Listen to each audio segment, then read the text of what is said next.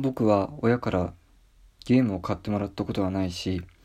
今も家にゲーム機なんて一個もないんです。こういう話を聞いてかわいそうって思う人いるよね。でも僕は全然そういう風には感じてないです。小学校の時は確かにゲームでしか遊ばないっていうやつが多かったから友達作りには苦労したと思うしむしろできなかったと思います。だけどそのおかげで僕は一人で楽しむってことを学びたんですね。まあ一人で遊ぶっていうのって難しいんだけどでも僕はそんなに苦じゃなかった。一人で例えば紙飛行機とか作って飛ばしたりしたのがすごい楽しかったなと思うしまあみんなの知らないアリの巣とか見つけるのも結構楽しかった。まあそういう小学生時代を過ごして中学生になってなったんだよ。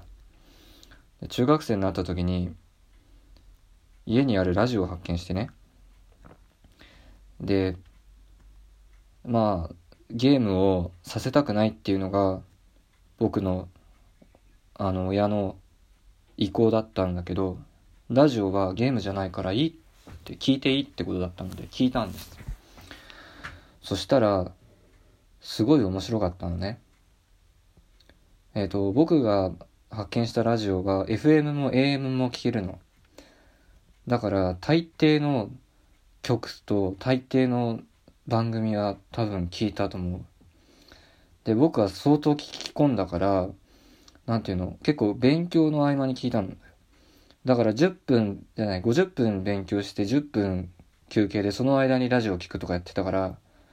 だからその10分間が交通情報とかになったら嫌じゃん。だから俺はあの大体何時ぐらいに交通情報が流れるかっていうのも大体把握してそれに合わせてラジオを聴いてたぐらいで。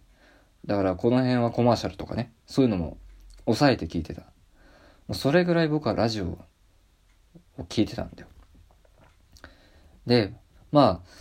一人でやってる人もいれば二人組でやってる人もいるしまあでもやっぱり一人組の一人でやってる人の方がさやっぱり